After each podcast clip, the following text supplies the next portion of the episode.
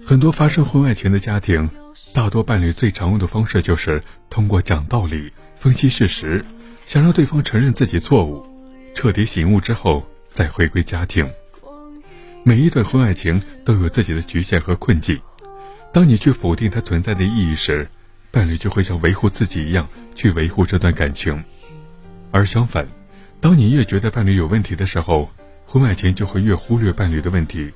让他感觉在一份感情里是多么正常的一个人。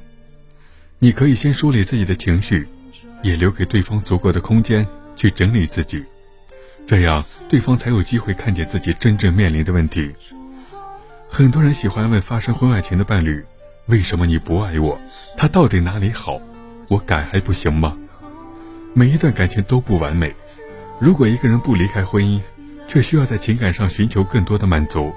这或许并不完全是你的问题，更不需要着急为对方去改变，而这样迎合的改变，常常让对方感到不屑，不仅伤害自己，也让自己在对方眼里变成一个彻底失去吸引力的人。每一个人都有自己独特的优势，当伴侣被另一个人的某种特质吸引，说明这可能是对方最重要的优势。无论你如何改变，都很难超越对方。在感情里，最痛苦的不是不被爱。而是你因为爱将自己改得面目全非，依然不被珍惜，依然不被珍惜。哪一段婚外情到最后不是如鲠在喉，难舍难咽？当关系走到一定的程度，离开与在一起其实已经变得不重要，重要的是内心如何获得真正的安宁。在婚外情这种拯救与被拯救的梦境中，往往带给人足够美好的幻想，恍惚间觉得一辈子都这么过。是多么幸福！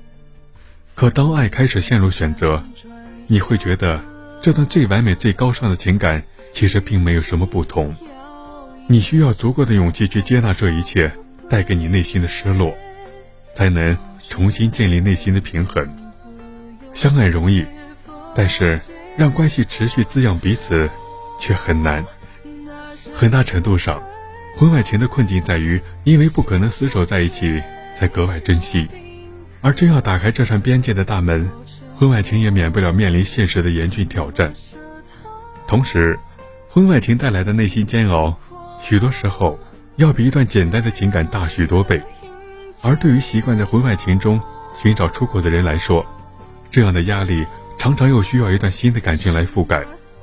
这就是为何婚外情很多，但真正因为婚外情进入平稳婚姻的人并不多。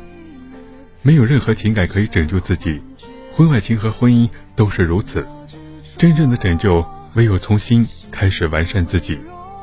所以，且行且珍惜，好好经营一段真正滋养自己的关系。